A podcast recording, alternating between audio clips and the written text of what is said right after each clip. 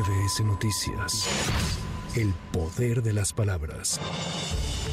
La Secretaría de Gobernación de la Ciudad de México reportó saldo blanco en la movilización por los nueve años de la noche de Iguala, en la que 43 estudiantes fueron desaparecidos. La marcha terminó la noche de este martes con una concentración en el Zócalo Capitalino, donde madres y padres de los normalistas denunciaron que a pesar del cambio de gobierno, la promesa de encontrarlos no les ha sido cumplida. Es la voz del abogado Vidulfo Rosales. La investigación se encuentra estancada por la responsabilidad de este gobierno, porque este gobierno, lejos de ponerse del lado de las víctimas, se ha colocado del lado de las instituciones, particularmente del ejército mexicano.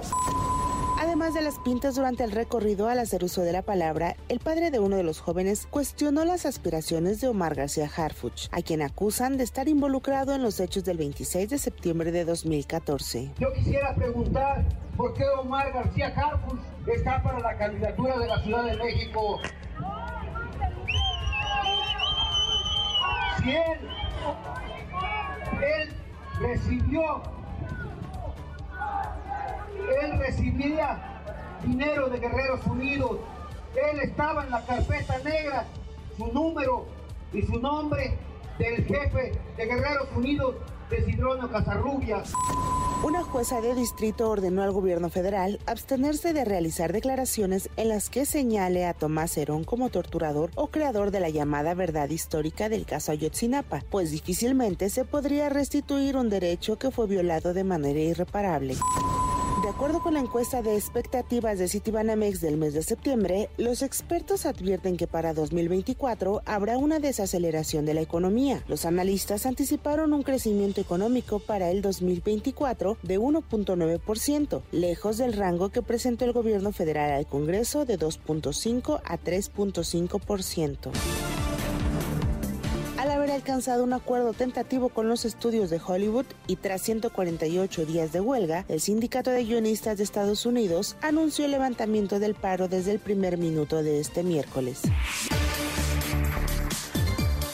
La Fiscalía General de Justicia Capitalina obtuvo nuevas órdenes de aprehensión en contra de Sean Alejandro B. y su padre César Bernardo B. por el feminicidio de Montserrat, por lo que ambos serán trasladados al reclusorio Oriente. El vocero de la Fiscalía, Ulises Lara López, informó el avance de las investigaciones. Durante la realización de la técnica de investigación, peritos en materias de criminalística, fotografía y química obtuvieron diversos indicios, entre ellos una prueba de luminol que dio positiva a sangre misma que ya se analiza.